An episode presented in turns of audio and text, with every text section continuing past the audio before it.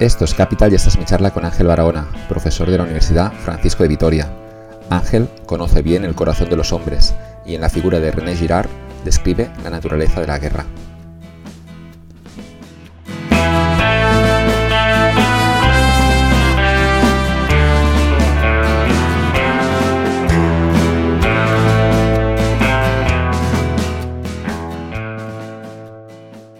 Es placer tener hoy en Capital Ángel Barahona, que quería hablar sobre la guerra y pensé que Ángel sería la persona idónea, así que déjame abrir con, una frase de la, de la escritora Úrsula Le Guin que decía que había civilizaciones sin el invento de la rueda, pero que no existían civilizaciones sin historias contadas alrededor de una hoguera. Sí, es fundamental. El fuego está en el origen de la cultura humana, es fundamental para entendernos a nosotros mismos y es el lugar del del compartir, de la comunión, donde la comunidad genera los vínculos que la vertebran en torno a, lo que se, a lo crudo y lo cocido, como decía Levi Strauss, se monta todo, ¿no? Entonces, después de la caza y cuando ya no se come directamente lo que se mata, sino que se prepara, se cocina, eh, y luego la protección de la noche eh, frente a, la hostilidad de la naturaleza y frente a la oscuridad que, que, que es tan terrible ¿no? para el hombre primitivo, el fuego es evidentemente el lugar de comunión, de tranquilidad, de sosiego, de mito, de relatar cosas, de convivir. Sí, sí, fundamental. Y luego está la parte de las historias, que es la consecuencia del fuego y que es lo que después, de algún modo, hará que los humanos empecemos a cooperar de forma mágica y que es lo que nos ha dado la ventaja frente a otras especies. Exacto, exacto. Sí, sí, sí. Nada que añadir. Me, gustaba siempre tu, parte de las historias, tu parte de, cómo los humanos hemos, hemos, alcanzado este punto al final en, la civilización, que de nuevo, insisto que nos creemos muy listos, pero vemos en conflictos como el último que hay en Ucrania que de algún modo seguimos siendo el mismo animal primitivo. Sí, fíjate, mm, no sé si entrar de lleno en el asunto, ¿no? pero si mm, volvemos a lo que estábamos hablando, ¿no? de que a partir del fuego se transmite de generación en generación la sabiduría de la cultura, de la tribu, de los ancestros, etc. Em, y, recalamos en que esas historias contadas nosotros las llamamos mitos, ¿no? Em, pero los mitos todos tienen un referente común, ¿no? Eh, que cuentan básicamente lo mismo. Eh, eso que cuentan es casi siempre el motivo de la guerra, ¿no? Lo que hay detrás. Si quieres abundamos en esto, pero es la, el, núcleo central de los mitos cosmogónicos o de los mitos fundacionales, de quiénes somos nosotros, qué hacemos aquí, de dónde venimos, y nuestra definición como tribu o como clan o como grupo humano es siempre una eh, definición identitaria que tiene que ver con el rival, con la otra tribu, con el vecino. ¿no? Rival viene de Rius, el que está al otro lado del río. Y, ese que está al otro del río es, el motivo de mi envidia, de mi observación, de mi deseo, de mi necesidad de ser como él o de tener lo que él tiene, ostenta y que parece que le hace feliz y a mí no, con lo cual es, es siempre el motivo de, la, del conflicto, ¿no? Antes de ir a la guerra, yo pensaba un poco si nos podías desarrollar en esta historia de los mitos fundacionales, que es fascinante ver que coinciden en civilizaciones que a veces no se han encontrado. Es decir, tenemos todas las religiones de Occidente, la parte eh, que coincidieron en, Jerusalén seguramente durante muchos años en todo el Mediterráneo, pero luego podemos ver civilizaciones en medio del Pacífico que de algún modo desarrollan los mismos mitos fundacionales y yo esto lo encuentro fascinante, que lleguen a las mismas conclusiones por sí solos. Sí, eso es un tema interesante, muy, girardiano, pero ya lo encontramos en Durkheim, en Evans Pritchard, un montón de antropólogos culturales británicos, luego americanos y franceses. Em, hay una constatación em, empírica de que em, cuando un pueblo se narra a sí mismo su origen, parte siempre de un mito de confrontación gemelar Rómulo y Remo, Caín y Abel, Purusia y Prayapati, Sipetotec, Castor y Polus, en todas las culturas, y, la lista es infinita, Evans Pritchard tiene una lista infinita de lo que se llamaría el, conflicto entre gemelos, ¿no? Em, narran siempre la misma historia. ¿eh? son dos tribus que conviven juntas en un espacio territorialmente habitado eh, muy cercano y que se envidian mutuamente. Em, hay muchas explicaciones, ¿no? Hay quien lo remite esto al paso del paleolítico al neolítico, otros simplemente lo descubren permanentemente en todas las edades, ¿no? Desde la edad de piedra hasta la edad actual, ¿no? Pero, mm, ¿por qué se repiten? ¿O por qué se replican incluso en, la actualidad, ¿no? Porque en el fondo, mm, como decía Lee, todas las guerras, el 97% de las guerras son entre vecinos. Con lo cual, y Moseley, en la filosofía de la guerra dice exactamente lo mismo. Y esto es Ucrania y Rusia, y esto es eh, Alemania y Francia, eh, separados por el Rin, o el Danubio, o el Ruhr, o el, Canal de la Mancha, o los Pirineos, las divisiones territoriales, o los Urales, o los Alpes, divisiones que son naturales, son fronteras entre pueblos que, se envidian y se odian a la, vez, a la vez que se admiran y por eso están en esa conflictividad permanente. Entonces, ¿cómo expresan en el fuego, ¿no? o ante el fuego, ¿no? la identidad, lo identitario de nuestra nación, nuestro clan, nuestra tribu, contándose batallas épicas, ¿no? de cómo ganamos a estos, de cómo usurpamos su territorio, de cómo secuestramos a sus hembras, como diría Freud, que es un punto central del conflicto humano, o los hicimos con sus bienes de producción, o lo que sea, ¿no? como diría hasta actualmente la lucha de clases marxista, que en el fondo no es más que una enésima versión de la mitología primitiva, ¿no? La lucha de clases. O sea, imagínate lo, que hay de fondo en esto, De hecho, esta conflictividad eh, rival interminable entre tribus, entre gemelos, el gemelo en el fondo lo único que hace expresar es em, la incapacidad de separar a un pueblo de otro, de generar diferencias realmente significativas, ¿no? La indiferenciación, esta es la crisis que nos envuelve a todos, es lo que expresa el, gemelo, ¿no? El tohu babohu, el diluvio, la peste que se lleva al rey y al plebeyo, a la mujer y al hombre, al anciano y al niño. Esa indiferenciación se representa en ese jumelage que dice el estructuralismo, ¿no? De la mala mezcla, ¿no? Que genera esa violencia interminable. Pero la clave está en que la resolución de esa violencia indiferenciada que nos envuelve a todos y que amenaza con autodestruirnos, parece que encuentra un momento pacífico un momento de calma en el crimen fundacional. Es decir, que un gemelo mata al otro y, oye, Rómulo mata Remo y funda Alba. Y Caín mata a y funda Not. La ciudad es el orden eh, sacralizado de la convivencia humana que se genera a partir de un crimen fundacional. Y esto mm, siempre ha sido un poco de escándalo, ¿no? Para el buenismo de los antropólogos, ¿no? Que son eh, como muy eh, etnocéntricos y piensan que a partir de Montaigne que todas las culturas son pacíficas o que mm, si no han sido contaminadas por mm, la estructura judeocristiana que es belicosa y que es como el Levítico, ¿no? Una batalla permanente, pues viven en paz y tal. Esto no es cierto del todo. Eh, Michel Jean-Michel Jocard decía que cuando el río suena, agua lleva. Y si todos los mitos huelen a sangre, es porque en el principio fundacional de una cultura hay un crimen sacrificial del otro, del alter, del vecino, de la tribu de, al lado.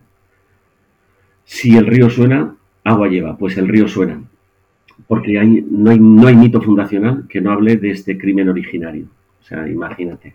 Porque el complejo que tienen las ciencias humanas y las ciencias sociales de no ser como las ciencias naturales es que parece como que no tienen hechos empíricos o datos que sean avalables empíricamente. Y no es cierto. Esto lo llama Jocar fósiles culturales. Y Girard se aprovecha de esa palabra para decir, oye, ¿qué delata un fósil? Que ha habido un animalito que antes era un caracol, que ahora es una piedra. Luego, esto dice que ese animal ha existido, ¿no?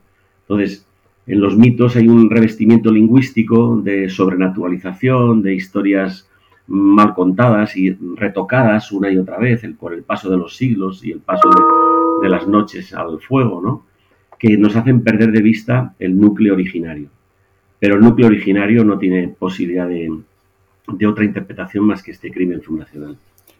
Te había escuchado en una entrevista decir que las ciencias sociales eran igual de científicas que las ciencias naturales. Me, llamó la atención y luego pensé, digo, esto, esto, esto es potente, porque siempre nos han dicho, ¿no? Siempre que están por debajo, que no hay esa evidencia empírica, pero luego sí que podemos ver, y aquí digamos que hay que hacer ese, ese recorrido, pero como vamos leyendo los libros de historia, nos damos cuenta de que no es que Occidente de algún modo exporte sus tradiciones eh, salvajes, eh, eh, beliciosas al resto del mundo, sino que realmente todo el mundo es así. Lo vi con un libro que es Armas, Gérmenes y Acero, no sé si lo conoces, De, Diamond, que cuenta en unas islas del Pacífico que unas, al final lo que dice la tesis de Diamond es el determinismo geográfico, que de algún modo estás condicionado por el lugar, la geografía del sitio en el que, en el que has nacido como pueblo.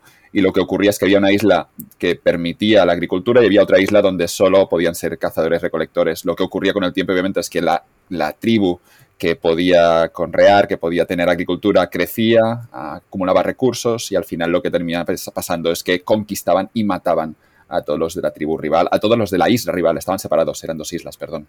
Es, es, algo que no sé por qué tenemos ese complejo en Occidente de pensar que nosotros somos los malos, eso es curioso también pensarlo. Sí, sí, es muy curioso porque somos la única cultura que es autocrítica y eso es un, como dice Girard, es una herencia del cristianismo que ha puesto en evidencia eh, esta idiosincrasia ¿no? de, de, la víctima que reivindica el derecho desde su victimismo, ¿no? Y considera al otro el malvado siempre, desde su punto de vista, desde su perspectiva. Pero aquí hay algo más que una cuestión moral, es como tú muy bien dices, es un, em, más allá de lo moral, lo antropológico lo que dice es que esto es constitutivo del ser humano, esta rivalidad, porque el otro es mi espejo mimético.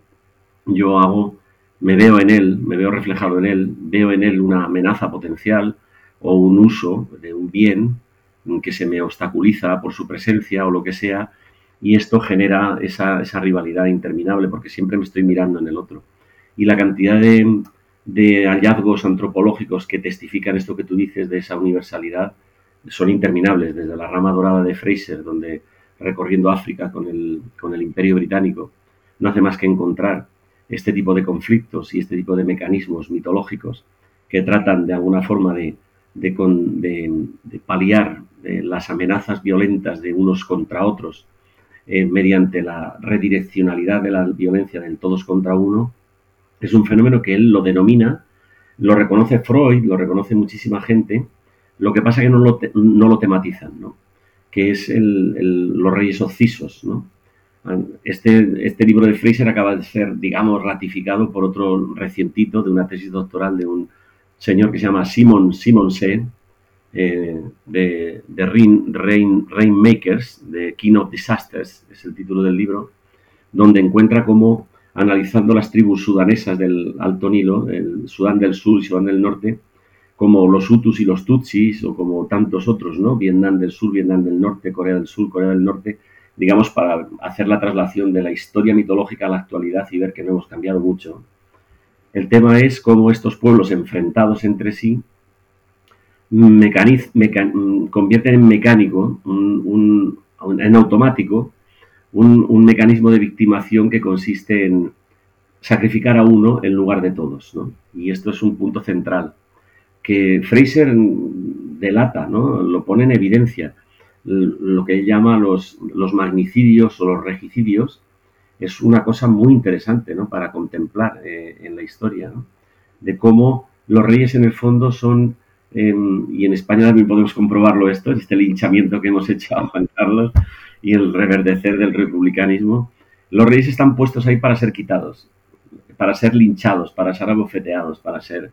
Eh, incluso el carnaval no es más que una expresión folclórica de esto mismo, ¿no? La muerte del rey del carnaval, eh, como dice Carlo Damata, ¿no?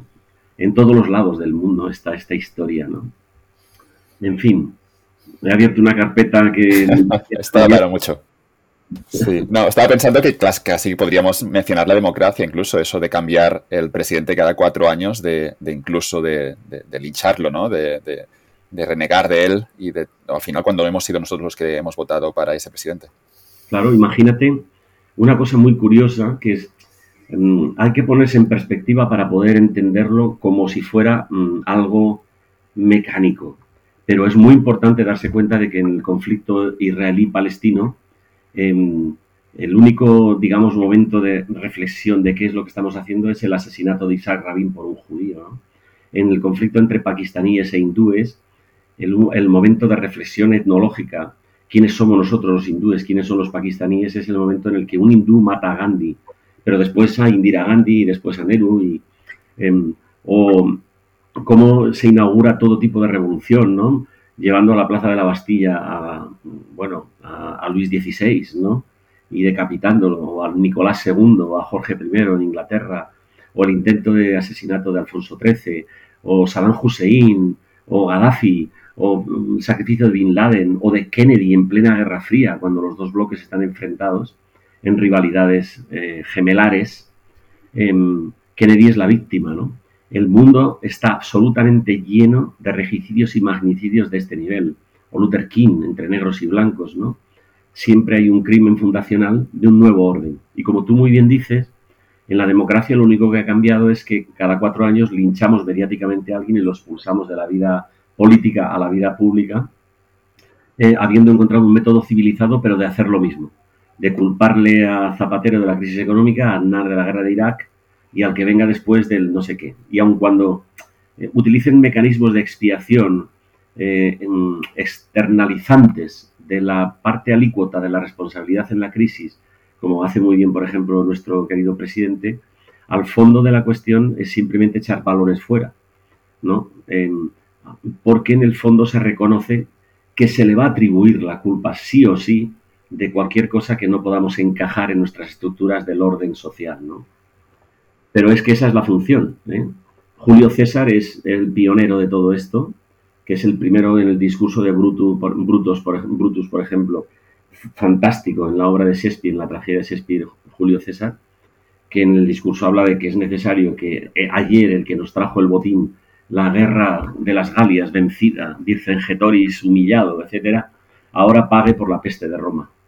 Y se lo cargan, y el Senado toma esa decisión unánimemente y además el Senado representa al pueblo, de ahí la famosa frase de Vox Populi, Vox Dei, ¿no? La voz de los dioses es la voz del pueblo. Y en esas religiones políticas, que son indiferenciadas, em, em, religión y política van intrínsecamente unidas, es un tema turgeiniano muy desarrollado por Domingo González y por mucha gente, por Dalmacio Negro y William Cabanó. Cuando política y religión no se separan, no se, no se desidentifican, la función del Senado, la función del pueblo es ponerle la voz al Dios que reclama la venganza para generar un nuevo orden social que se supone que es querido por los dioses, ¿no? que necesitan los hombres esta voz de los dioses, ¿no? expresada en la voz del pueblo, en la voz del Senado, está hasta en la literatura, porque eso es lo que dice Fuente Ovejuna, Lope de Vega, ¿no? Matar al gobernador es un acto de justicia y el rey tiene que callarse porque el pueblo ha dictado sentencia. ¿no? El tema es que las democracias, los mitos y la historia son isomórficos, es que no se diferencian, están ahí repitiendo el mismo esquema. Y ya te digo, el folclore, el deporte y todo, ¿no? Hay más que ver lo que pasó el domingo pasado en el Barça Madrid, ¿no? Una rivalidad. Eh, tiene un carácter casi óntico, ¿no? De identidad del ser, ¿no? Y, es, cíclica, ¿eh? y repetitiva y monótona, y bueno, y depende de, de quién sea el culpable, ¿no? Para quién. Pero es un entorno controlado, ya no nos matamos. Ese, ese, escenario, ese teatro en el Bernabéu o en un mundial de fútbol, en el que los alemanes y los franceses simplemente se pelearán. Incluso el lenguaje es similar, ¿no? Cuando vemos los, las portadas de los periódicos deportivos es lenguaje bélico, pero tenemos ese entorno controlado. Sí, defensa, sí, sí, tienes toda la razón. Sí, sí. Es muy pero bueno, parece, parece que los humanos hemos, a veces nos damos esas instituciones para no pelearnos físicamente. Claro, ese es el logro eh, de lo jurisprudente, de lo jurisprudente, ¿no? De, lograr que la culpa que antes se hacía, se atribuía arbitrariamente a alguien que pasaba por allí, ahora sea repartida de forma alícuota eh, en la propia responsabilidad que se atribuye al otro, al enemigo y a mí mismo, y que requiere un pacto de no agresión porque nos damos miedo, ya sabemos a dónde puede llevarnos la, la mutua destrucción, ¿no? La, la mutua destrucción asegurada, ¿no? Nos damos miedo, pero lo olvidamos. Y aquí es, yo creo que es complejo lo que está ocurriendo ahora, ¿no? Porque llevamos mucho tiempo sin guerras y realmente yo creo que yo ahora vemos que sí que la gente empieza a coger miedo, pero de algún modo lo, habíamos olvidado y es bueno quizá recordarlo, que somos peligrosos. Sí, no, mm, no llevamos tiempo sin guerras. Lo que pasa es que no nos han afectado de forma cercana. Porque la, Guerra Fría mm, supuso más millones de cadáveres que la Segunda Guerra Mundial Pero claro, pasó en Corea, pasó en Vietnam, en Sudán, en el Chad, en Chile, en Salvador, en, ¿sabes? Y tal. Ahora es que está en el seno de Europa otra vez y tiene grandes recuerdos de lo fácil que fue eh, el acuerdo eh, de Ribbentrop-Molotov. Vuelve otra vez a estar en, vigor la mutua traición, los pactos de tal, pero que se violan acomodaticiamente según los intereses personales del dictador de turno. pero el problema es que no nos hemos dado cuenta de que no hay un culpable verdadero en la guerra, que cuando empieza todo, cuando empieza la rivalidad, es irreconstruible desde el punto de vista histórico. ¿eh? Hay gente que dice, oye, Putin lo que hace es reclamar de alguna forma algo de justicia para los rusos que viven en Ucrania, que han sido maltratados. Es decir, si fuéramos justos en la valoración, digamos, de la genealogía de una guerra, tendríamos que reconocer lo que reconoce el mito, que en el fondo se, fundamenta todo en estereotipos, en tópicos, que aceptamos, nuestro pueblo acepta como razones, pero son razones creadas, construidas socialmente a posteriori para justificar una invasión o una agresión o una conquista, ¿no? Pero en el fondo, en el fondo es una especie de irremediable, irreparable y cíclica rivalidad que nunca termina. Porque la venganza siempre es la justificación de la, eh, de la agresión, ¿no? Estamos haciendo esto en justicia, ¿no? Retributiva. De hecho, ¿por qué cuaja en las juventudes alemanas de forma tan alucinante, efervescente, ¿no? Esa efervescencia de la que habla Durkheim, ¿no? Efervescencia colectiva. El querer volverse a meter en, en una Segunda Guerra Mundial, porque la mayor parte de ellos eran huérfanos de la Primera viudas que animaban a sus hijos a la venganza y huérfanos de la Primera Guerra Mundial. Entonces, y aunque las hemerotecas, si tiramos de ellas, veremos que decían los periódicos, nunca volveremos a conocer una cosa igual, pues mira la Guerra Fría, millones y millones de cadáveres ha generado la Guerra Fría, la, Revolución China, las revoluciones en América Latina, ¿eh? etcétera, ¿no? Son, y en África, bueno, todo el cordón eh, del Sahel y todo eso del norte y del, de la primavera árabe y del, y del, sur del Sáhara están en guerra permanente, son guerras tácticas, estratégicas, em, civiles, si quieres, ¿no? motivadas eh, por la religión, por la, expansión del Islam, sí, pero como dice William Cabano en, en, El mito de la violencia religiosa, que es un libro que es recomendable leer, y ahora en el último que ha sacado de las migraciones de lo sagrado, Em, lo, religioso no es más que una excusa para fanatizar a las masas, ¿no? Porque lo que ha cambiado respecto de las guerras aristocráticas o las guerras nobles es que ahora son las guerras mm, napoleónicas, ¿no? De, la Revolución Francesa, ¿no? De meter al pueblo entero, a la masa entera, a odiar al enemigo y no solamente un ejército aristocrático que se bate en duelo, en plan closevichano, con el rigor del honor caballeresco. Se acabó eso. Eso es lo que está pasando en Ucrania no se lo esperaba Putin, pero era previsible. Y es la resistencia del pueblo, de una parte del pueblo. Pero eso significa que es interminable, porque ahora el odio empieza a cuajar. Si esto se termina mañana, habrá gente que no olvidará y volverá otra vez a educar a sus hijos en el odio al ruso o en el odio al ucraniano. Esto es, es, un, es un interminable ciclo de violencia. Siempre me, impactó un documental de Peter Jackson que se llama They Shall Never Grow Old, no, no crecerán, no, no, serán adultos, y es sobre la Primera Guerra Mundial. Es un documental simplemente imágenes que él eh, le da color a esas imágenes en blanco y negro, y luego se pueden escuchar, únicamente se escuchan las voces de, las, de, las, de los hombres que participaron en esa Primera Guerra Mundial me sorprendieron dos cosas. La primera, que es algo ya conocido, que se puede ver también en el magnífico libro em, El mundo de ayer de Stefan Zweig, eh, cuando habla del suicidio de Europa. Y al final lo que está ocurriendo es que Zweig, claro, tiene esos años eh, casi, bueno, magníficos en Europa. En el año 1900 hay un capítulo en el que habla de París y todo es perfecto y se puede ir hasta la India sin pasaporte y luego se va a Berlín y todos son amigos y todo, todo funciona bien y es como que no hay ningún motivo para para, echarlo todo por los aires, pero es lo que ocurrirá, ¿no?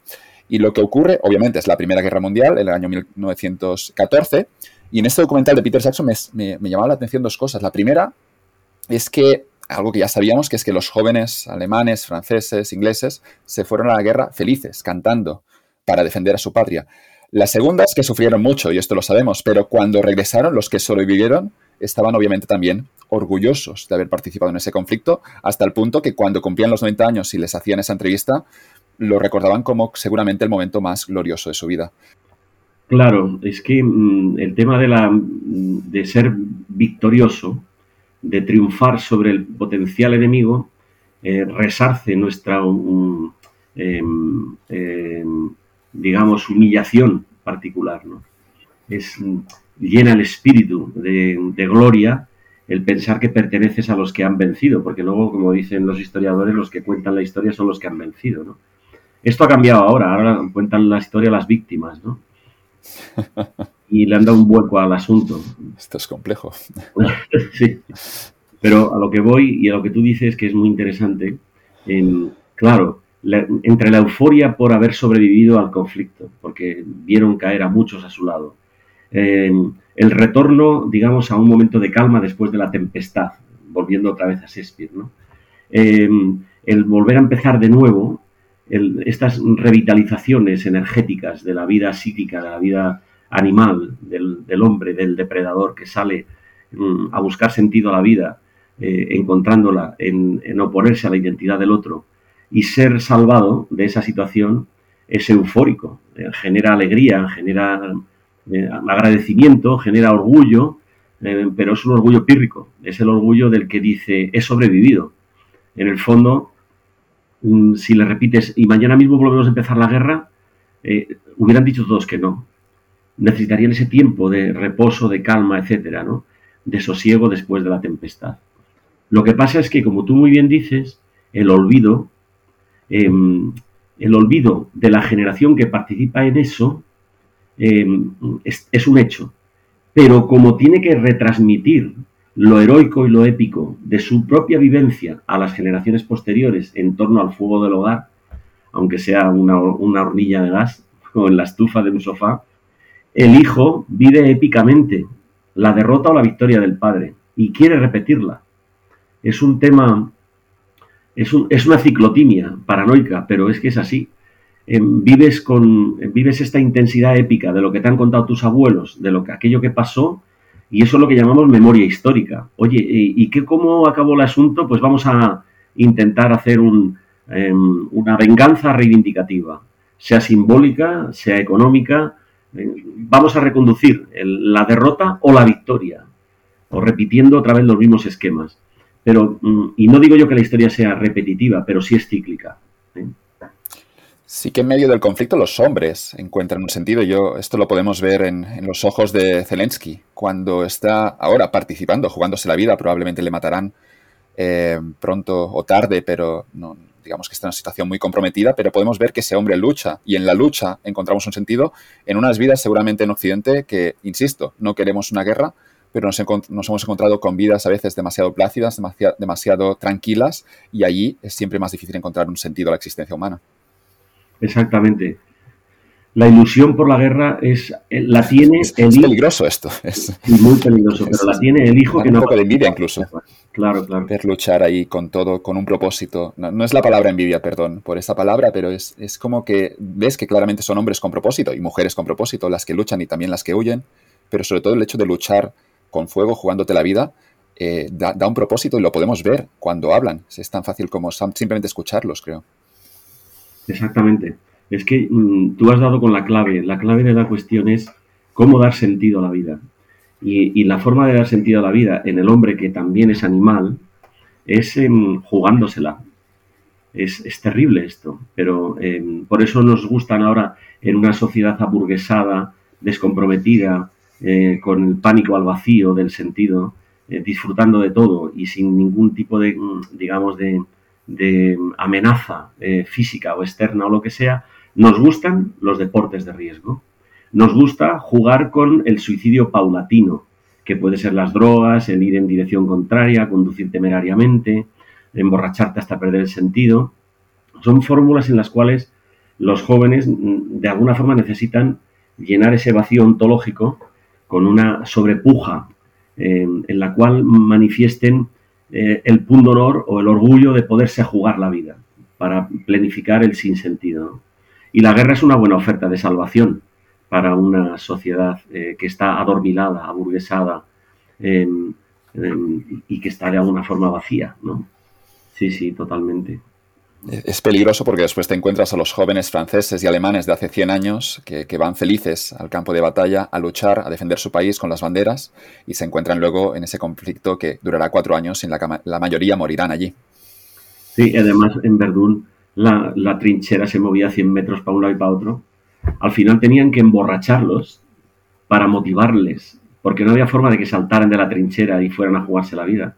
Y les daban el, orujo gratis y a, y para en, la euforia alcohólica lanzarse al abismo de la muerte, porque era una especie de abismo al que se lanzaban.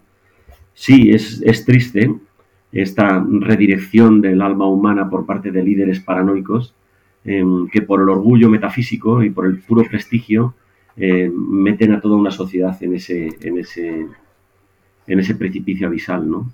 Es tremendo.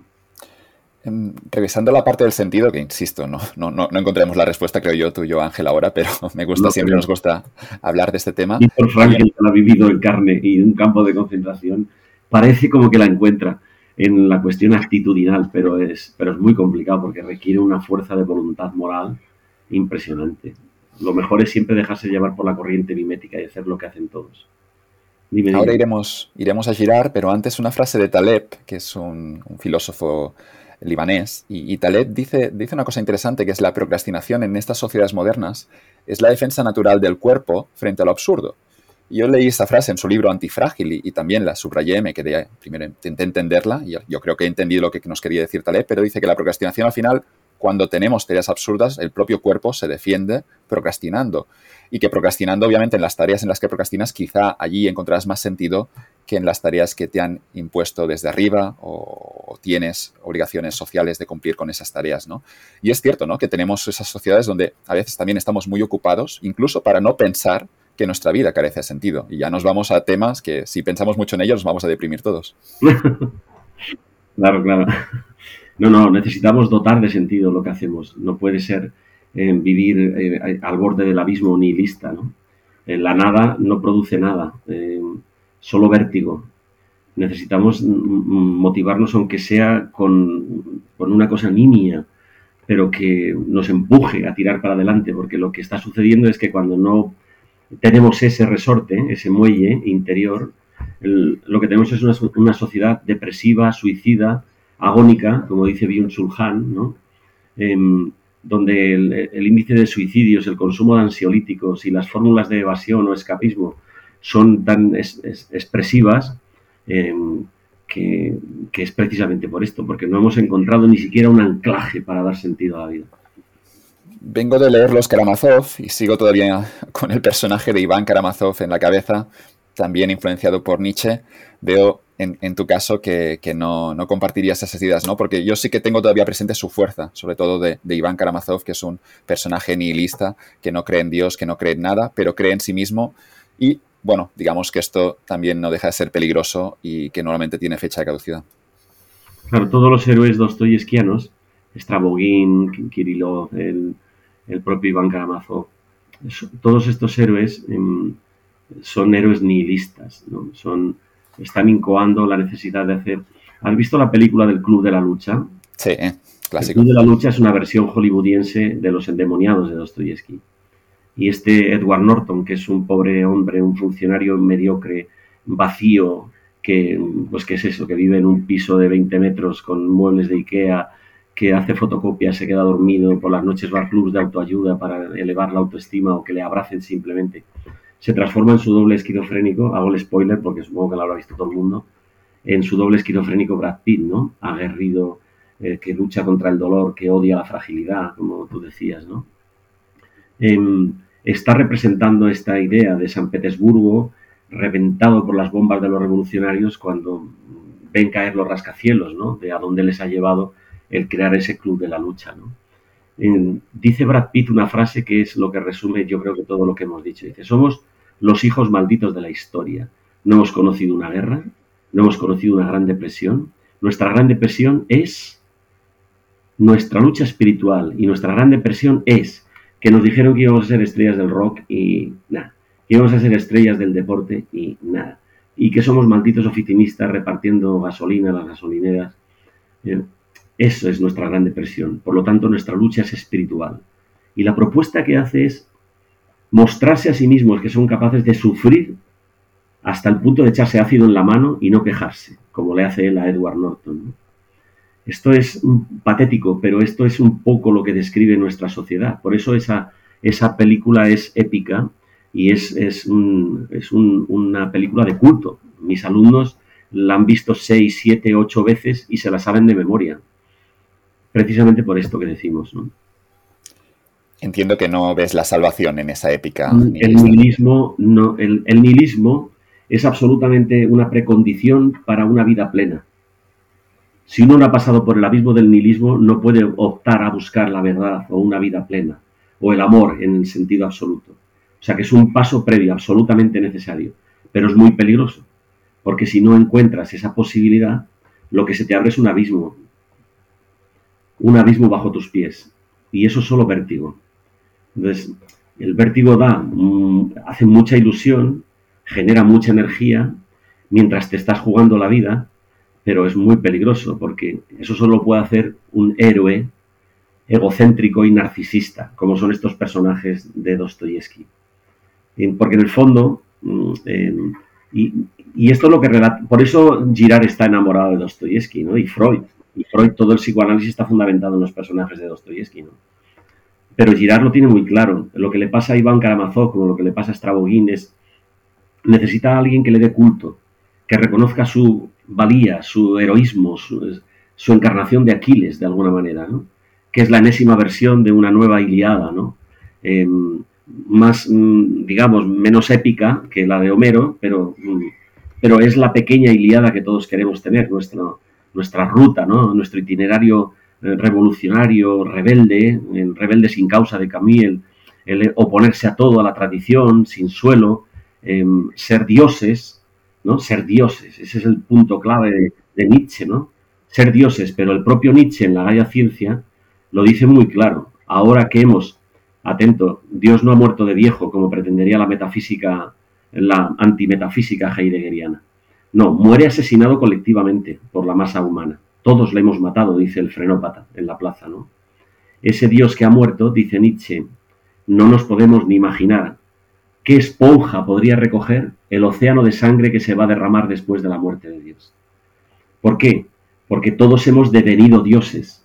Hay un periodo que él llama de los últimos hombres, que es el nuestro, el que dice que gozan con un poquito de placer, rozándose unos con otros, un poquito de sedación para aguantar el día a día, que es insoportable, y mucha sedación al final de la vida para pasar el tránsito del dolor de la muerte.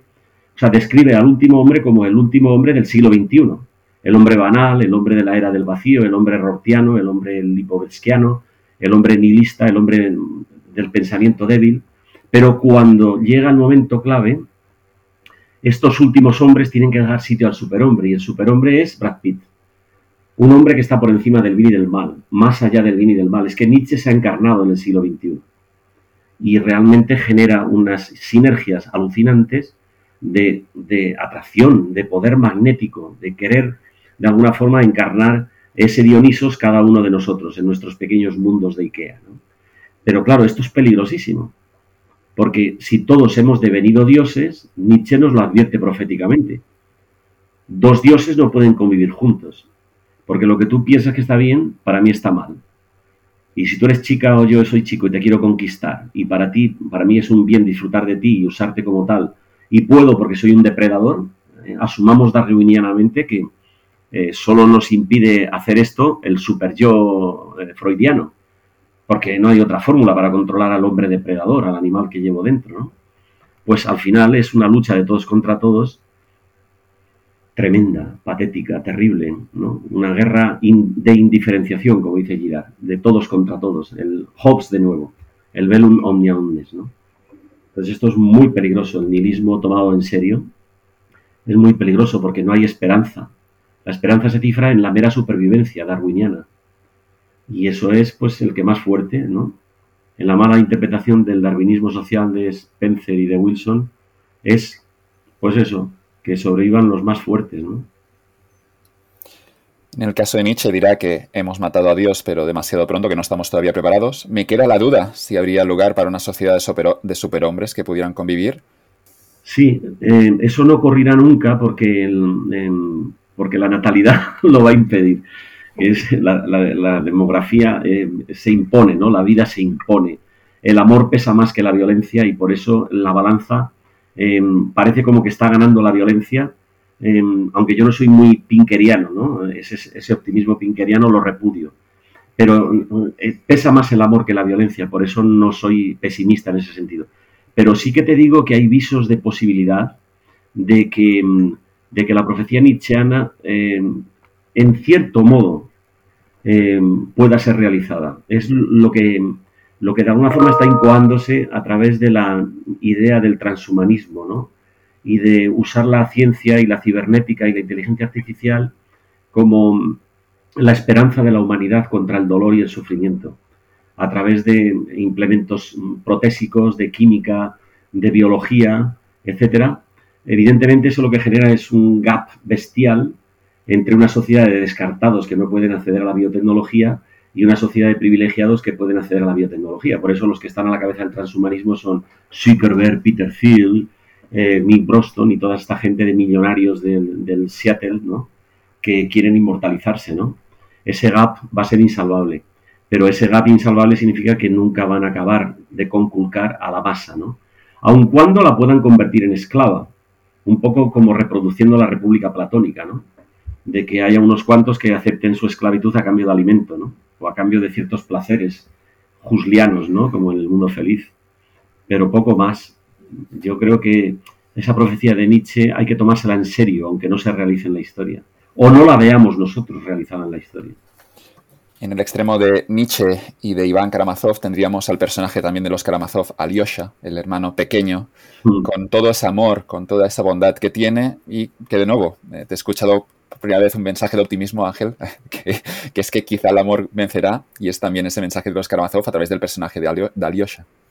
Absolutamente, estoy convencido de que el amor triunfará. En este sentido, hombre, mm, como diría Girard, no es mi cristianismo el que, el que, el que tiene esta argumentación, sino que el cristianismo es una consecuencia de esta argumentación, porque yo antes que, em, e, evidentemente, fui un profeso devoto de Nietzsche y de todo esto, ¿no?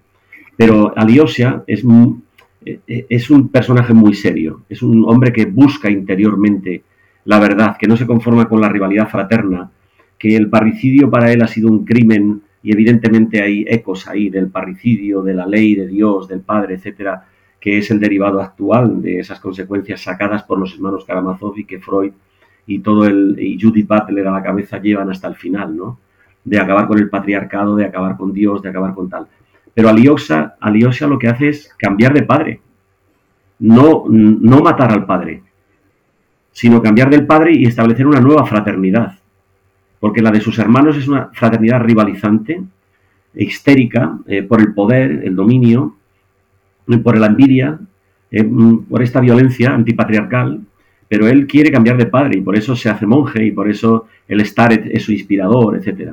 Hay otro personaje de Dostoyevsky que para mí, aun cuando tenga una vertiente un poquito buenista o moralista, pero que es equivalente a Lyosha en esta búsqueda que tiene Dostoyevsky, que es el idiota, ¿no? El príncipe Mishkin, ¿no?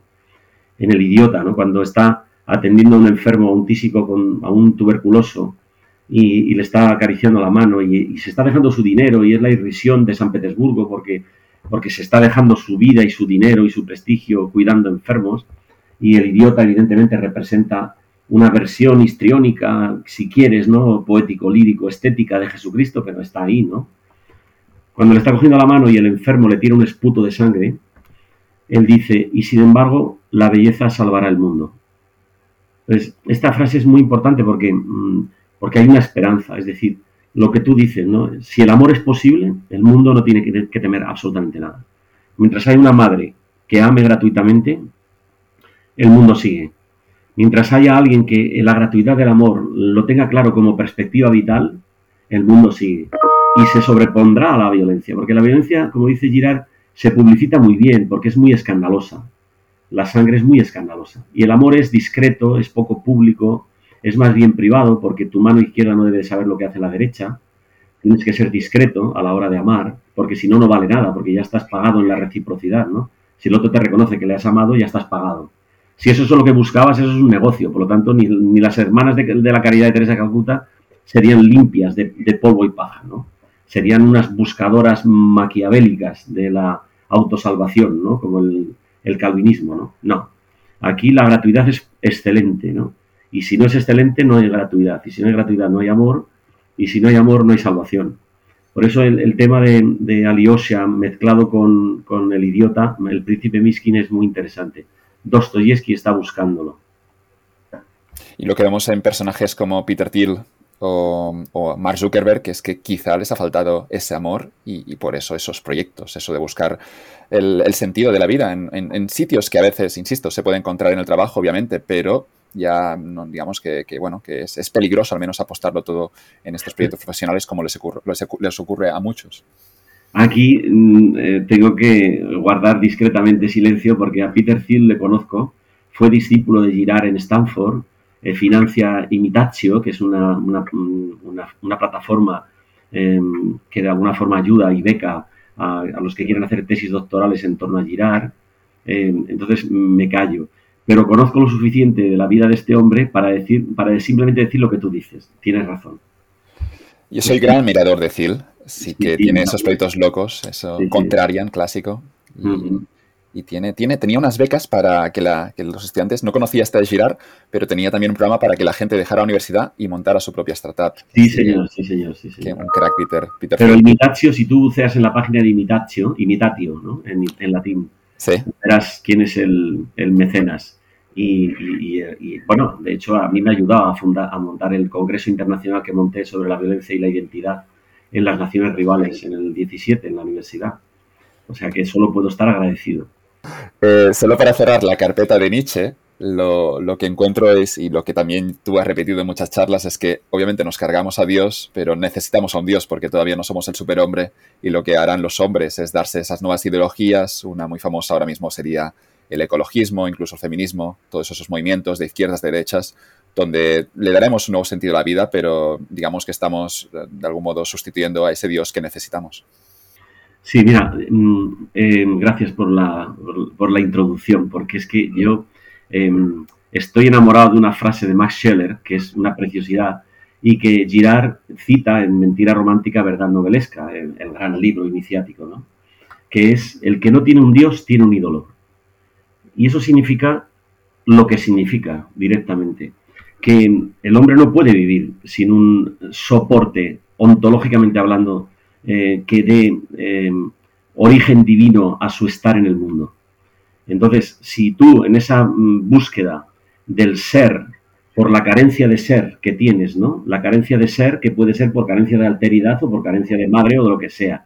Pero en esa carencia de ser no encuentras cómo llenarlo con un dios, dice Max Scholler en su ética, tienes que llenarlo con un ídolo. ¿Qué quiere decir el ídolo? El ídolo es una imagen falsa de la realidad que, como dice el Papa Francisco, toma la parte por el todo. Y entonces absolutiza una parte como si fuera el todo y genera un totalitarismo o algo totalizante, como diría Levinas. ¿Y eso qué quiere decir? Que el feminismo, que es una maravilla, y es una maravilla y una cosa de derecho y de justicia absolutamente defendible, cuando se absolutiza y se convierte en, una lucha rivalizante que trata de usurpar o suplantar o sustituir al modelo, en el fondo, es, eh, y con toda justicia es reivindicativo y justo que se pueda aspirar a esa igualdad absolutamente, claro que sí, nadie lo duda. Pero si se trata de usurpar o suplantar, estamos jugando a una cosa interesantísima y es que la idolatría te abduce, se convierte en un nuevo Dios y entonces adquiere el carácter dogmático, rivalizante, absolutizante y totalitario que hace peligrar que lo que era una buena idea en el origen se convierta en un efecto perverso, como dice Jean-Pierre Dupuy. Y así con todo. Cualquier cosa que cojas, como por ejemplo el ecologismo, pues claro que sí. O sea, estamos ante una amenaza alucinante y hay que tomársela muy en serio. Absolutamente, como hace Laudato sí. Pero cuidado, porque cuando tú absolutizas un ídolo, es decir, una imagen de la realidad, que es solamente una pequeña parte de la realidad y la absolutizas, puedes matar por ello o considerar que al que hay que acabar es al ser humano y que la naturaleza se contemple a sí misma, ¿no? y como el depredador es el ser humano, pues ya hay movimientos en Estados Unidos como el Free Children o One Child, One Planet, eh, que son muy rigurosos en este tema, que consideran que lo que hay que hacer es acabar con el hombre, ¿no? Entonces, cuidado porque hay extremismos muy peligrosos, ¿no? Que además mm, lo que hacen es, de alguna manera, no sé si has leído el libro de eh, La transformación de la mentalidad, de Jonathan Haidt, Jonathan Haidt. Pues es un libro muy interesante, La transformación de la mentalidad, ¿no? ¿Pero es de Righteous Mind, la mente de los justos, o es una segunda parte? Es una segunda parte. Lo leeré. Habla de las universidades americanas y lo que está pasando. No se puede pensar, no se puede discriminar, no se puede salirse del pensamiento único, no se puede opinar, no se puede discutir, no puede haber debate, porque todo puede herir al, al otro, ¿no? Entonces lo que hay que hacer es acatar doctrinariamente en determinadas ideas talismán o ideas, o eh, el léxico último del que habla Richard Rorty, como verdades eh, relativas que no quieren, que no apelan al debate metafísico o a la búsqueda mm, mutua de la, de la verdad que contienen, sino a la aceptación de un conversacionalismo banal, porque todo lo demás es muy peligroso.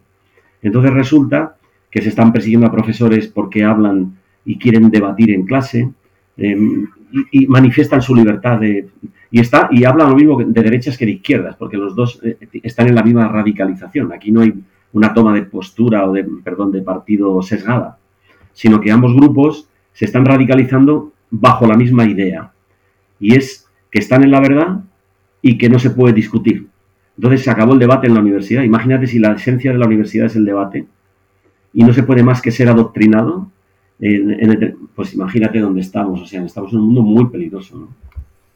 Tienen en Estados Unidos, tienen safe zones, tienen zonas seguras para los estudiantes, que es algo bastante loco si lo piensas, en una universidad, para que los estudiantes, esto ocurre en Estados Unidos, pero tarde o temprano llegará a España, eh, que los estudiantes quieren unas zonas donde sentirse seguros, no atacados por nadie ni por nada. Absolutamente, y te recomiendo otro libro que acaba de salir ahora, de Pascal Brigner, un antiguo nuevo filósofo francés de la época de Henri Levy y toda esta gente, pero ya no es tan nuevo, porque ya tiene sesenta y tantos años. Y él dice que ya no escribe nada que no lo vean antes sus abogados por las demandas que recibe. ¿Sabes cómo se titula el último? Y el último empieza contando la, idea de la Green, Green University ¿no? en Estados Unidos. Em, eh, y el experimento que hicieron unos cuantos intelectuales de eh, escribir en revistas determinadas, y no quiero mencionarlas, ¿no? pero con un sesgo muy claro de ideología, ¿no? Em, un artículo donde sustituían frases del Main Camp poniendo en lugar de judío hombre blanco heterosexual, ¿no? Y se lo admitieron en Q1 y en Q2. O sea, es muy, impactante. El libro se titula em, La construcción de un culpable perfecto. No está traducido. Es, em, eh, y además el subtítulo, que fue lo que me atrajo a mí, por lo cual me lo leí en dos días, es La construcción de un chivo expiatorio blanco. Eh, de hombre blanco, ¿no? Heterosexual. Pascal Brigner no es sospechoso de nada, es un filósofo hipercrítico, eh, totalmente aséptico en tanto a ideologías y, desde luego eh, recoge alarmado que eso, como tú has dicho, ya está pasando en Francia. Sí, regresando al sacrificio, sacrificaremos a todos los hombres blancos. Exactamente. A lo mejor está justificado en revancha, ¿no? Porque la cantidad de blancos que han sacrificado a, a indígenas o aborígenes o lo que sea, ¿no? Y se podrá reivindicar en ese tono de venganza de la historia. Veremos. Está, está el tema delicado. Jonathan Hay también. Yo he leído su primer libro, La mente de los justos, traducido al español, y mm. habla de eso, de esa sociedad eh, polarizada, con riesgos ya. Es que estoy con, tu chip, Ángel, que estoy viendo los riesgos, pero yo ya lo llevo a guerra civil, obviamente, porque me voy al conflicto. Y lo que tenemos con Hate es que hay cada vez los conservadores, los progresistas cada vez están más separados. No hay debate ya no en la universidad, sino incluso en la propia sociedad, y esto lo podemos ver en España. Y digamos que normalmente suele terminar con de forma, bueno, de malas maneras. Claro, imagínate lo que ha pasado con la, las manifestaciones después de lo del Black Lives Matter, por ejemplo, o el tema de la, de la woke culture, ¿no? O de la cultura de la cancelación.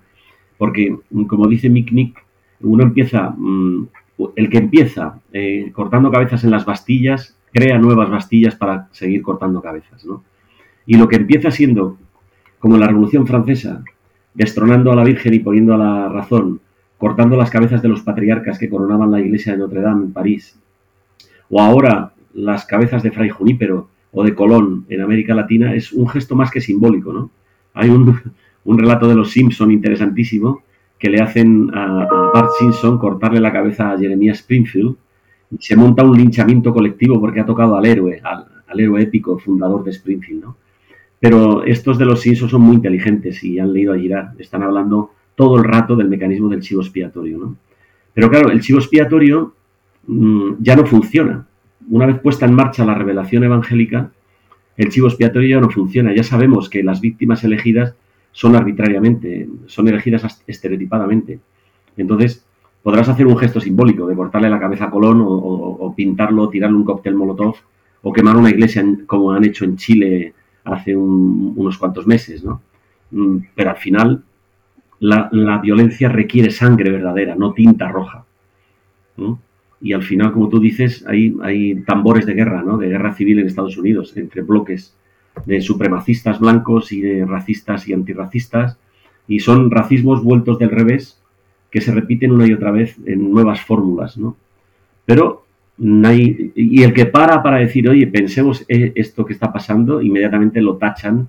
Que sería hate aquí, que lo, hace muy bien y lo hace con un tono que no lo han cancelado de momento. Pero digo de momento porque, porque, el listón lo están poniendo más bajo cada vez, claro. Eso es, eso es. Claro, y cuanto más exagerado hiperbólico es, más peligroso es, claro. Porque se vuelve más visceral. Tenemos Los Simpson y también South Park, que yo creo que estas dos series anticipan los problemas como 10 o 20 años antes, no, un poco, unos 10 años antes siempre sale un episodio de South Park, eso sabes que va a ocurrir, con Los Simpson ocurre lo mismo. Y decías antes lo del sacrificio, y también te lo había escuchado a ti, porque yo, cito cosas y parece que sean ideas originales, pero insisto, son de haberte escuchado durante algunas, algunas horas, que decías que hay un chivo expiatorio a veces, pero lo que tenemos es que cuando buscamos el sacrificio, quien termina sufriendo en muchas ocasiones terminan siendo las, las minorías. Podríamos hablar de las minorías, eh, los judíos en, la Alemania de los años 30, pero tenemos esas minorías que son al final también un chivo expiatorio que muchas veces eh, se, va por ellos cuando, cuando no hay un rey a quien cortar la cabeza. Claro. el otro día eh, hubo una especie de videoconferencia entre el patriarca de Moscú, Kirill II, y el Papa Francisco, y el Papa Francisco le decía, por favor, reconozcamos que no hay guerras justas. Basta de justificar guerras justas. Eso a lo mejor contra un tirano, como hacía Santo Tomás, ¿no? En, Vale, pero ahora las guerras justas no existen porque los que mueren son inocentes, ¿no? No es una cuestión de ejércitos napoleónicos enfrentados, sino que los que mueren son inocentes, ¿no? Entonces, claro, yo creo que por ahí van los tiros. Es, mm, y, las minorías étnicas em, son simplemente el estatuto simbólico del chivo expiatorio singular personal. O sea, el genocidio armenio es porque ese pueblo vive en medio de dos rivales que han descarado contra él la furia. Entonces, pero fíjate que han pasado 100 años del genocidio armenio y vuelve otra vez con lo de Azerbaiyán a ponerse en marcha el mismo sistema. Es decir, que la historia no es repetitiva, pero es monótona. Porque en el fondo, mientras no terminas de exterminar a la víctima, ésta se levanta.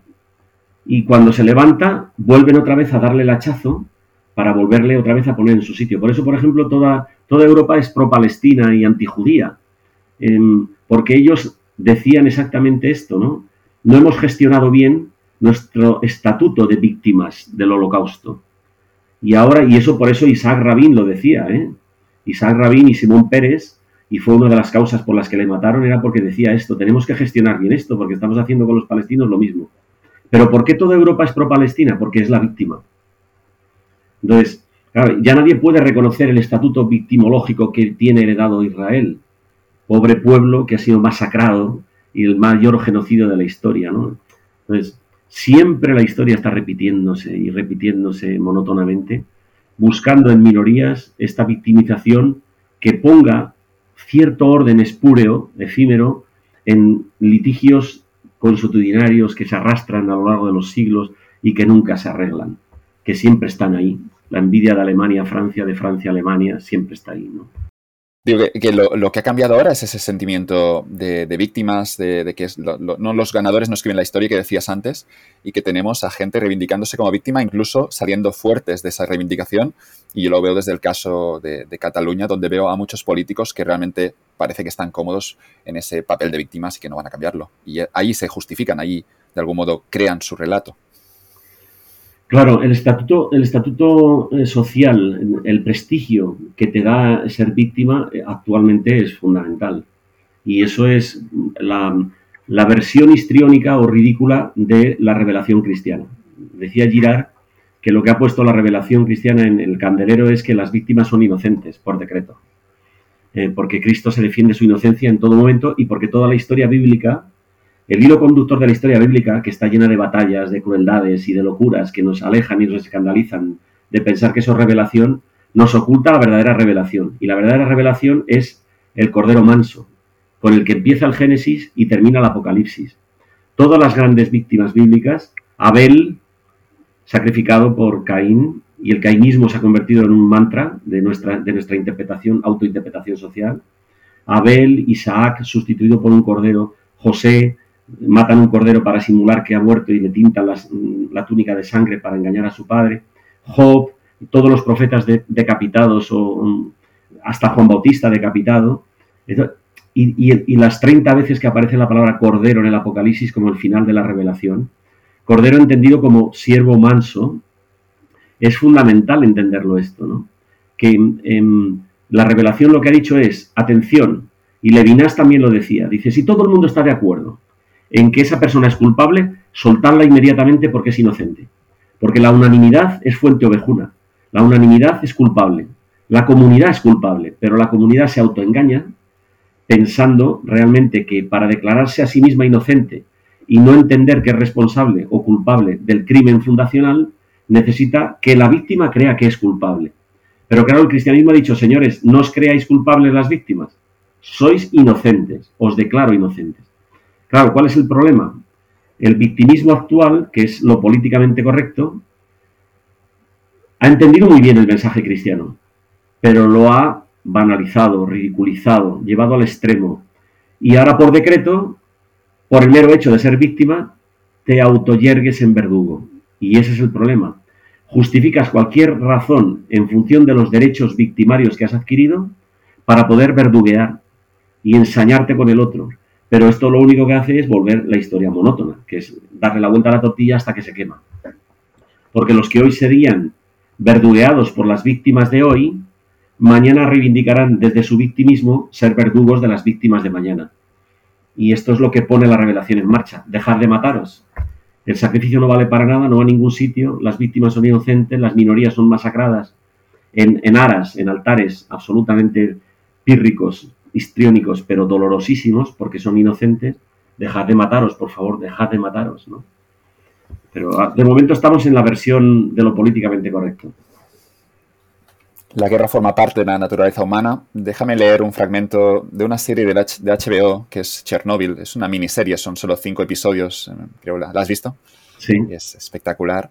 Y hay unos episodios, hay un momento, la serie trata sobre el accidente nuclear de Chernóbil, pero hay un momento en el que van una, parte del ejército ruso ahí a, matar perros, a matar los animales, porque esos animales, bueno, no, sé cómo funcionaba, pero entiendo que eran un peligro para el ecosistema. Y hay uno de esos soldados que dijo, dijo una frase que también yo me apunté, la voy a leer. You put a bullet in someone, you are not you anymore. You will never be you again. But then you wake up next morning and you are still you. And you realize that was you all along. Lo que dice aquí traducido al español es que cuando disparas a alguien, crees que no eres tú. Pero luego te vas a dormir, la mañana siguiente te, despiertas, todo sigue igual, y te das cuenta que esa persona que ha disparado y que ha matado a alguien, em, era, al final eras tú desde el inicio, lo único que obviamente estaba escondida esa personalidad, estaba eh, de algún modo domada por la sociedad. Fíjate, hay un, un concepto importantísimo, vital, ¿no? que usa Girard y que no quiere confundir con inconsciente, ni con subconsciente, ni con nada, sino que lo deja en francés porque es técnicamente muy importante, que es la palabra méconnaissance. La méconnaissance es, es la comunidad sabe que está cometiendo un crimen cuando coge al rey a Luis XVI y le corta la cabeza, o le pone una bomba a Francisco José I en Sarajevo, o, perdón, le pega un tiro, o, descargan contra Gaddafi o contra quien. La comunidad sabe em, que la culpabilidad es algo construido socialmente. Es una figura representativa del pueblo que necesita pagar por todos para expiar los pecados internos del pueblo. Lo sabe, pero no lo quiere reconocer.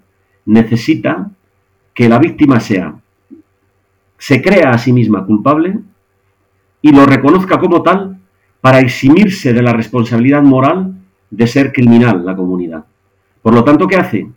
Le convence de su culpabilidad. Mira, hay muchos mitos, te cuento uno, pero te podría decir mitos de África, mitos de, la India, mitos de todos los lados, ¿no? Pero hay uno de Brasil, de los Tupinamba, que, es la misma historia que la que cuenta James Fraser en La Rama Dorada en Suazilandia. Los Tupinamba captan a un prisionero que merodeaba por los límites del territorio de la tribu y em, ese prisionero lo acogen dentro de la comunidad.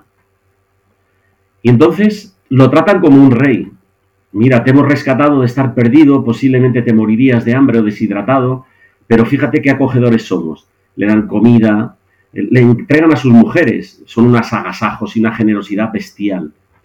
Y lo tienen ahí hasta el punto de que, y en, el relato de Swazilandia, eh, Jay Fraser dice que lo coronan como rey, lo entronizan y lo llevan en parihuelas y lo introducen dentro de la comunidad como rey.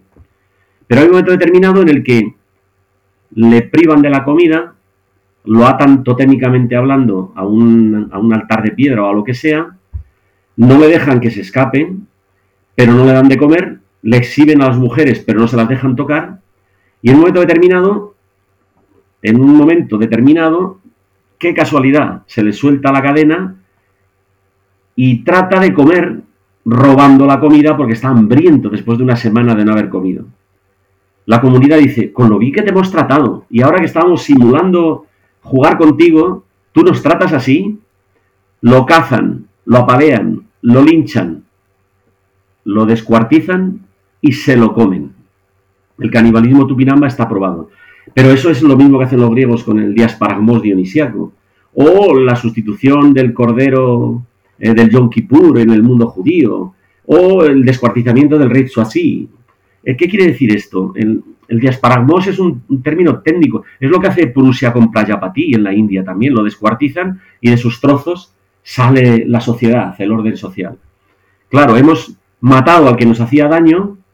¿Es el culpable de qué? De todas las desavenencias internas que hemos tenido acumuladas durante todo el año. Con toda seguridad, este tío en el que hemos confiado era un violador, un ladrón, un sinvergüenza.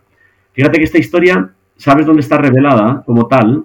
Jan Starobinsky, en Le Demoniac de Gerasa, Girard recoge esta historia de Jan Starobinsky en El demonio de Gerasa. Un tío que está atado a los sepulcros, se golpea con las piedras contra los sepulcros, es una especie de autolapidación, porque ya está harto de qué?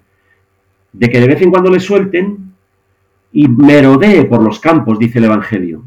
Pero todos se ponen muy nerviosos, salen a la caza, lo apalean, lo atan otra vez, se vuelve a querer autolapidar y llega Jesucristo y ve este tío en una ciclotimia paranoica con los gerasenos. Fíjate que este texto lo cuenta Bertrand Russell en Por qué no soy cristiano y Marvin Harris en Vacas, Cerdos y Brujas para referirse al tema de los cerdos, porque por lo visto luego expulsa a los demonios, se mete en una piara y se precipitan al abismo autolapidándose los cerdos. Es una autolapidación, que es el, modo de castigo judío, ¿no? Eh, por excelencia, ¿no? ¿Qué ha hecho Cristo? acabar con sus recursos económicos, como dice Bertrand Russell o Marvin Harris, no. Ha acabado con su recurso social de chivo expiatorio. Ahora que ya este tío está curado, no le pueden echar la culpa de los desórdenes internos de la vida social gerasena. De que si violó, a alguien a la chica de la otra tribu y hubiera podido desatar una reyerta gitana inagotable entre las dos tribus, entre los dos clanes, y hubiera amenazado con destruir a la sociedad entera, pues tenían a este como un recurso como un cabeza de turco, como un chivo expiatorio. Ya no lo tienen. Se acabó su... y tienen pánico, por eso dicen, vete de aquí, no queremos que estés aquí a nuestro lado porque eres muy peligroso. Nos has acabado con nuestro recurso sacrificial que por turnos primaverales o por turnos mensuales teníamos aquí para descargar nuestra furia. Y por eso en la tragedia griega, por ejemplo, Nietzsche, que se da cuenta maravillosamente, porque es muy observador, en el origen de la tragedia, él cuenta que en el escenario se sacrificaba la víctima que representaba a Edipo.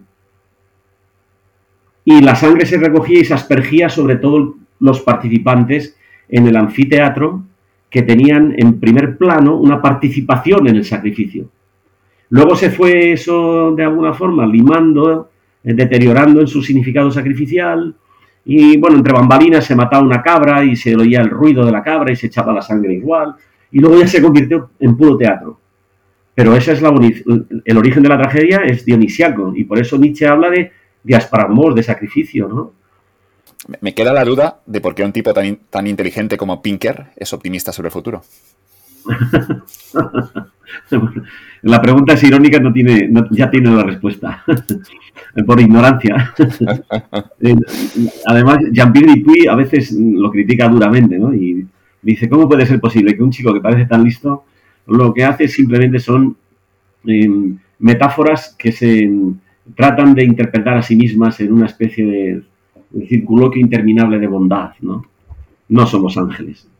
O sea, somos como Pascal dice, ¿eh? Ángeles y bestias, es la realidad. Somos hechos de barro, pero con el ruaj, ¿no? Con un espíritu distinto. Lo que pasa es que sobrepuja a la bestia que llevamos dentro tantas veces que opaca eh, el ángel al que somos llamados, ¿no? El espíritu al que somos llamados, de concordia, de comunión, de, de filiación, ¿no? Pero es curioso, ¿eh? Como Pinker, que ha, escrito un libro que se llamaba How the Mind Works, que, es interesante sobre el cerebro, sobre cómo funcionan los mecanismos, con un capítulo que se llama Hot Heads, cabezas calientes, donde claramente está entendiendo que los humanos vamos a sobrereaccionar y vamos a caer, obviamente, en estos errores. Luego escribe libros que no lo he leído, pero sé, lo, que trata, pero no me apetece leer ese libro, que es el, el de los mejores, los ángeles que tenemos dentro, ¿no? No sé cómo se ha traducido al español pero, pero que tenemos ese libro donde claramente él es optimista sobre el futuro, de nuevo, porque mirando hacia atrás entiende que ha habido menos violencia, encuentra algunos datos, obviamente sesgados, y, publica un libro sobre esto, que yo sigo todavía un poco sorprendido.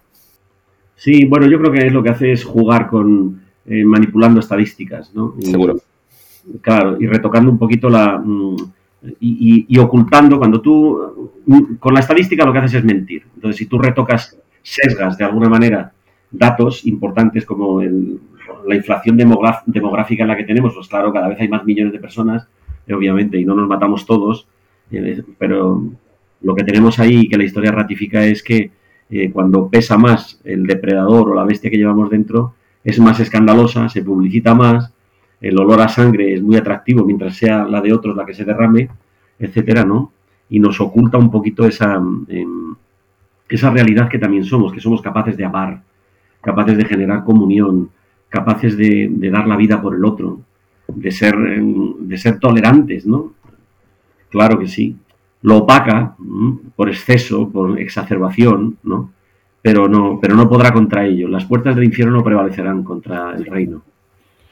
Decimos los economistas, bueno, los, los que estudian estadística, que si torturas los datos lo suficiente, al final confesarán lo que quieras. Y, ocurre, la verdad es que toda la ciencia estadística es, es muy tramposa, es, es, interesante y es útil en algunas ocasiones, pero es muy, puede ser muy tramposa y puede, obviamente, favorecer los intereses de, de políticos populistas de la forma más descarada y ser efectiva, que esto es lo peor. Absolutamente, tenemos pruebas de meroteca fantásticas sobre ese tema.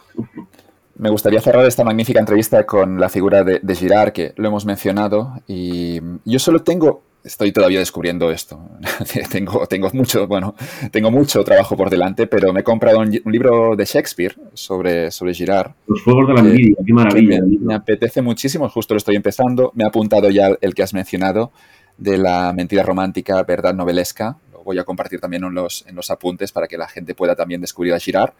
Eh, para poner un poco en, contexto a ese pensador francés, eh, su, principal idea es el deseo mimético y tendríamos aquí un equivalente que sería que los humanos, en el caso de los animales, la estampida, tenemos a un, fenómeno mimético en ese sentido de, de algún modo, em, copiar lo que hacen los demás, en los deseos, que es aquí cuando es más interesante.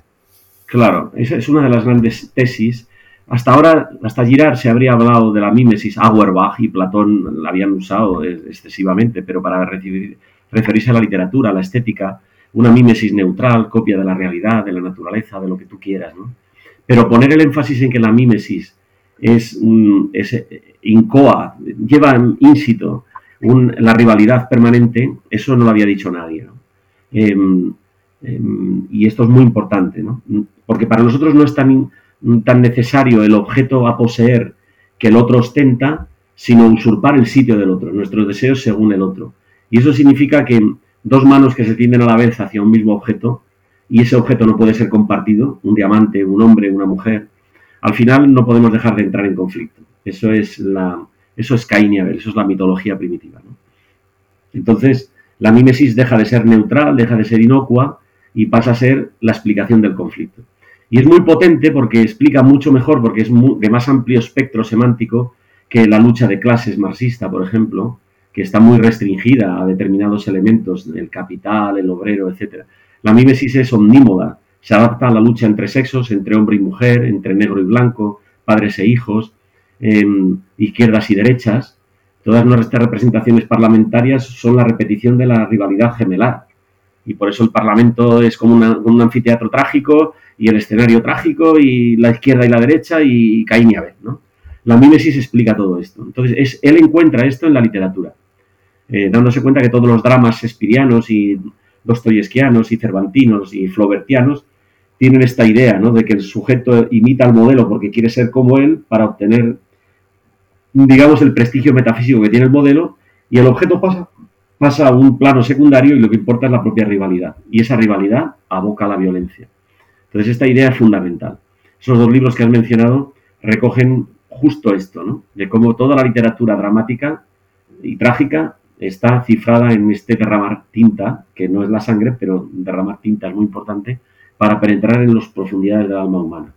Y el otro concepto que es fundamental en la teoría girardiana, es el, chivo expiatorio, el mecanismo del chivo expiatorio. Y aquí hay una serie de libros muy buenos, el, La ruta antigua de los hombres perversos, que es un libro fundamental. ¿eh? Parece que solo podría hablar del Job bíblico, pero es muy profundo. Lo cita Philip Nemo y todo el que ha estudiado a Job y Levinas, etc. E, este libro es fundamental, el de la ruta antigua de los hombres perversos. Luego está el, el chivo expiatorio, que está traducido todo en anagrama. Anagrama tiene todas las traducciones de, de Girard, la colección de argumentos. Malas traducciones, tengo que decirlo, y públicamente. Yo he intentado que me las, de alguna forma, me dejasen retraducirlas, pero no parece que haya mucho interés. Sin embargo, como hay algunas que están libres de derechos, por ejemplo, vamos a sacar ahora una traducción de un libro maravilloso, que es el último que escribió Girard en el 2015, que se, en, una traducción argentina de acá, que también es bastante mala, lo tradujeron como completar a Klosevich bueno, pues este Asever Klosevich es un tratado sobre la guerra que está poniéndose de moda, evidentemente, porque él habla en ese tratado de lo que estamos viendo y de lo que veremos y de lo que hemos visto. Y es un tratado mm, realmente apocalíptico, ¿no? Porque la clave de Klosevich es que cuando no hay una minoría sobre la cual descargar ese chivo expiatorio que pudiera canalizar la violencia de todos contra todos, la guerra de todos contra todos comienza. Entonces, con alusiones permanentes a Hobbes y a toda la tradición occidental, a Rousseau y a todos los que se preocupan por estos temas, hace un recorrido sobre la guerra que acaba en el análisis apocalíptico mm, de los evangelios. Entonces, mm, ¿cuál es la clave de Clausewitz? Que cuando la rivalidad empieza y se desata, mm, él escribió ese trozo en francés porque estaba en una cárcel napoleónica en el momento, lo llama La montée aux extrêmes, escala hasta los extremos, dice, hasta las tinieblas exteriores. Y eso ya lo pone en alemán.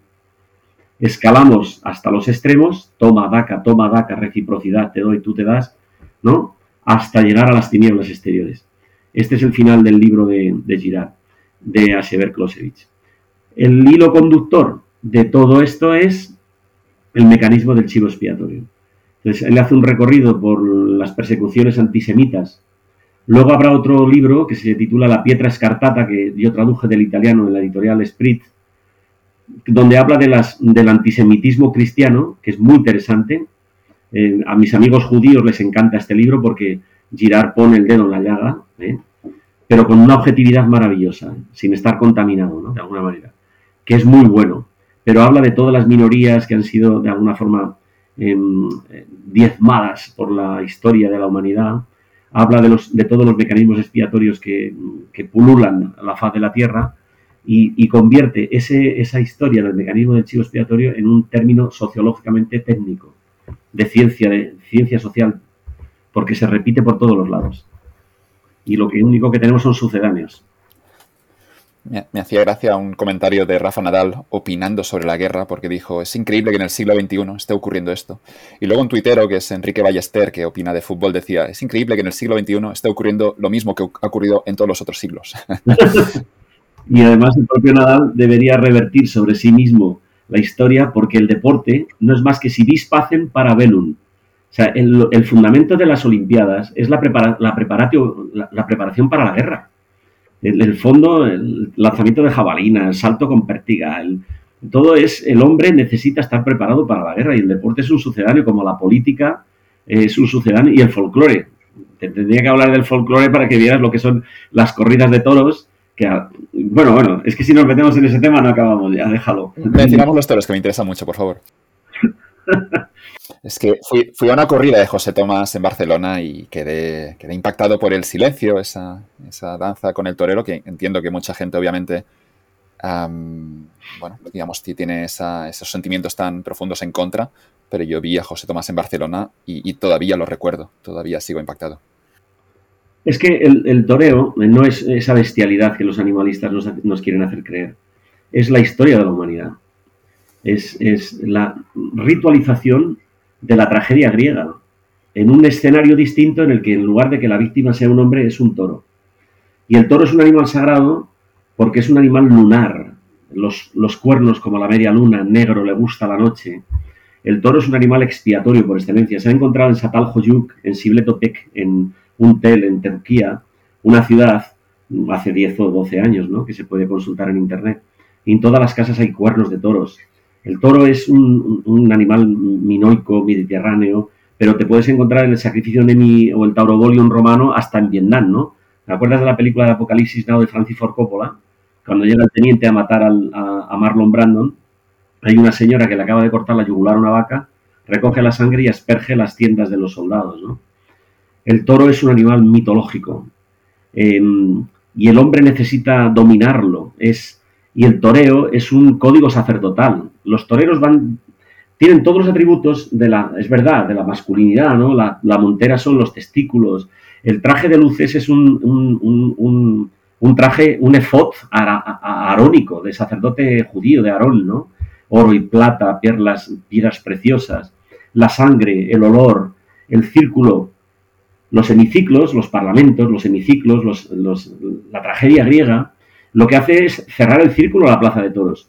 Pero como los estadios que gritan contra el árbitro, que es el chivo expiatorio, o aquel que se le echa la culpa de la derrota del equipo, es todo es el mismo escenario. Y el fútbol tiene su origen en golpear la cabeza de un esclavo, ¿no? Como todo, ¿no? El hockey, todo. 11 contra 11, ejércitos, simetrías, gemelitudes, simetrías. 11 contra 11 es dos gemelos, de nuevo, reproducidos en un escenario teatral.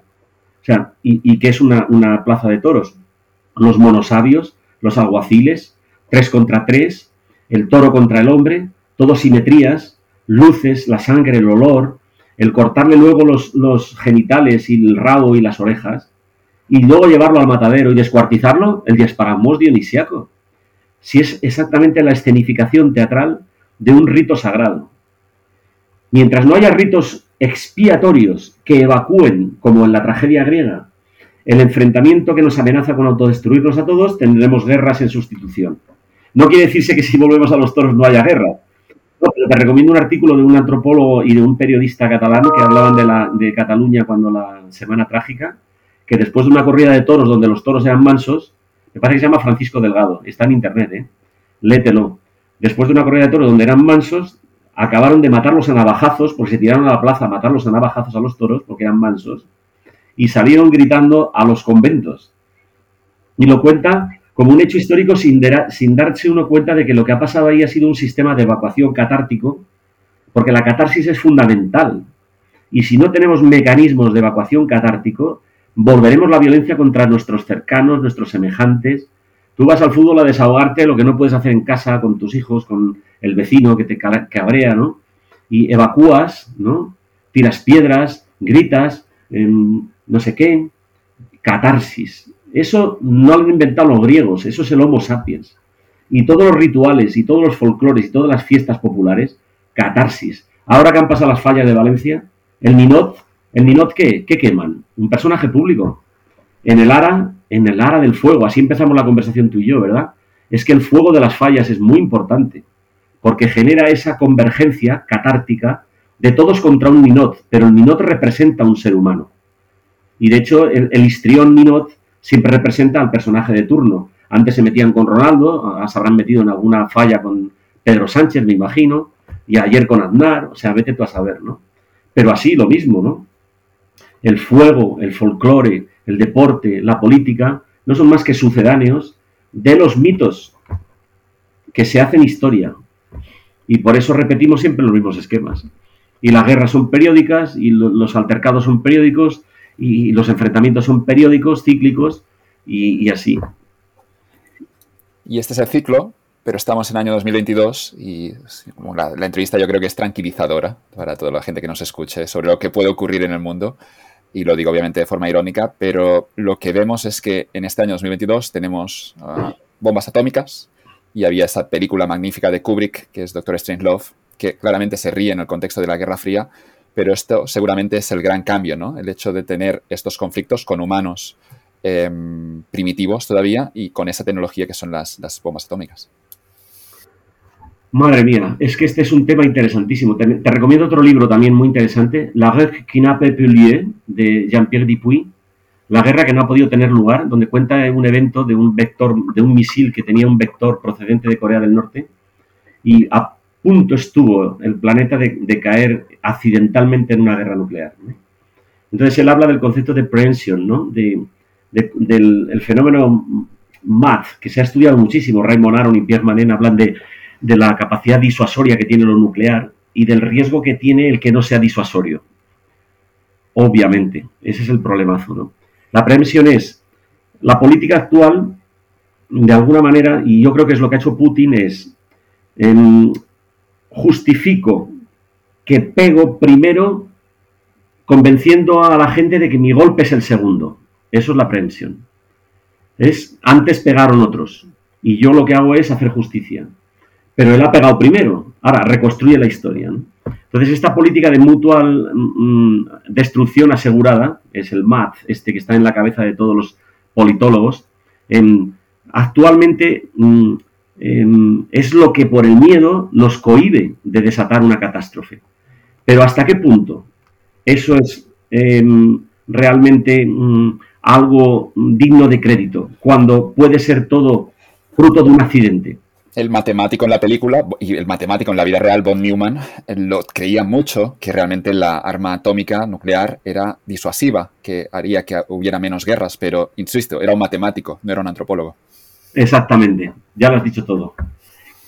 claro, ya lo has dicho todo, porque el antropólogo sabe que si es posible, será posible, porque la mímesis tiene un punto, Girard tiene un punto interesante en esto, ¿sabes? La mímesis, eh, sí, es reflexión sobre la imitación, pero la mímesis es un mecanismo. Lo que hacen los animales que tú antes mencionabas, el runaway, cuando imitan un animal a otro animal y salen huyendo de un depredador que amenazaba con matar a un ñu y mueren 18 huyendo, ahogados en el río, ese runaway es una estampida, ¿no? ¿Qué quiere decir? Que ha imitado a otro, que ha imitado a otro, que ha imitado a otro y se ha desatado, la catástrofe. Por eso Jean-Pierre Dupuy habla de catastrofisme éclairé, un, un catastrofismo iluminador. Tenemos que tomar en conciencia que eso es posible, aunque solo sea accidentalmente, porque si no tenemos en cuenta esto, la sorpresa puede ser la destrucción del planeta 70 veces. Hay silos nucleares para aburrir. Entonces, o cuentas con esta posibilidad o estás perdido. Y de hecho, eh, no le calentemos mucho estas cabezas calientes, ¿no? De las que hablabas antes. Eh, a, los que están metidos en el ajo, porque en un momento de orgullo y no de reflexión racional, sino de prestigio metafísico, es decir, no ser derrotado y no ser humillado, puede desatar la catástrofe. Eso no quiere decir que yo sea pesimista. ¿eh? Girard dice, atención, esto es una posibilidad real, por lo tanto, tomémonosla en serio. Dice, lo que pasa es que esto es el catejón, dice, el catejón es el tiempo intermedio del que habla San Pablo. Dice, como yo creo, aunque no esté incluido en mi ciencia, que hay una esperanza escatológica, es decir, que este no es el final, que el Apocalipsis es un momento intermedio, protagonizado por los hombres, porque lo que dice el Apocalipsis no es que Dios sea un castigo divino, eso, como dicen los, los radicales evangelistas, ¿no? Mm, perdón, los radicales eh, que utilizan el Evangelio mal, no todos, ¿eh? y no los evangelistas. La peste, el hambre, la guerra son problemas humanos, derivados del egoísmo y del afán del dinero y del prestigio y del orgullo y el metafísico y tal. Pero después del Apocalipsis viene la escatología, eso es el catejón. Entonces, ¿esperanza en los hombres? Yo no tengo ninguna. Esperanza en mayúsculas, la tengo toda.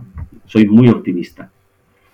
Y una frase del biólogo Edward Wilson que murió hace poco, hace unos meses solo, que decía, el problema con la humanidad es que tenemos emociones paleolíticas, instituciones medievales y tecnología futurista. Y dice que esto nos ponía en una posición peligrosa al menos. Absolutamente, absolutamente de acuerdo. O sea, lo que pasa que no, mm, el tema es que el error es pensar que las pasiones son paleolíticas. Las pasiones son humanas. La mímesis es humana. Y por muy inteligente que tú seas, cuando tú reaccionas frente a una emoción, no controlas. Hace falta una especie de sobrepuja en la voluntad, en la claridad de ideas y en la razón, que es complicado cuando tienes todo puesto en juego.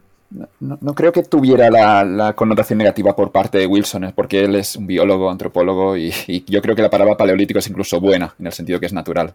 Ah, bueno, Vale, pues entonces... podría ser, pero, pero insisto, a veces se utiliza como negativo, claro, es paleolítico, que es una idea interesante cuando en realidad es natural, por tanto debe ser bueno. Es verdad. Sí, dentro de nosotros habita un hombre paleolítico también. No, no os voy a hablar de Noé, que te comenté que había visto la película, pero que conecta de nuevo con todo ese el diluvio y de nuevo. ¿Te parece que terminamos con, terminamos con una fábula esperanzadora, ¿vale? Que la cuenta Ginter Anders, Ginter Anders eh, parafraseando a su amigo Hans Jonas, el del principio de responsabilidad, que son dos judíos supervivientes, etcétera, ¿no? Y ambos amigos de Hannah Arendt y tal, hablaban mucho de estas cosas. Winter Anders cuenta una parábola, una fábula, que es la fábula de Noé, ¿no? Dice que Noé, em, vestido de saco y ceniza, se puso a anunciarle a sus contemporáneos que Yahvé les había anunciado el fin del mundo y que por favor se convirtiesen y se pusiesen de saco y ceniza a ver si cambiaba la voluntad de ese Dios. Y todos se reían de él. Hecho polvo, vuelve, dice, ¿qué puedo hacer con esta gente y tal? Al día siguiente sale tocando una campana y llorando. ¿Pero por qué lloras? le preguntan. Dice, estoy llorando por los muertos que mañana no podrán llorar. Se vuelven a reír de él. ¿Por qué no podrán llorar? Dice, porque ya no estarán aquí para llorar. Habrá acabado el mundo. Y se volvían a reír de él. Pero a alguien le cayó, alguien captó el mensaje y entonces pensó, hablaré con Noé y le preguntaré por qué piensa o está tan seguro de esto. Y entonces Noé le dice, es que me ha dado una palabra llave de que va a haber un diluvio y que va a destruirlo todo. pero claro, está en nosotros el poder hacer que la profecía sea falsa. Y por eso me he vestido de saco y ceniza y os reclamo a vosotros la conversión. Este se va, y al día siguiente llama a la puerta y dice, Noé, vengo a echarte una mano con la carpintería, soy buen ebanista, para que la profecía sea falsa. Al poco rato llama otro, dice, yo soy techador, vengo a echarte una mano para que la profecía sea falsa. Y ambos se pusieron a construir el arca. Pues yo creo que esta fábula nos sirve, ¿no? Esto que tú estás haciendo es una iniciativa maravillosa de tomar conciencia de que podemos hacer que la profecía sea falsa, aun cuando seamos realistas, puede hacer la profecía falsa el hecho de que nosotros colaboremos a luchar por la paz y a tener la esperanza puesta en donde tenemos que ponerla, ¿no? Con lo cual, muy agradecido a tu contribución a techar, eh, como buen ebanista, un poquito lo que hay en el ambiente.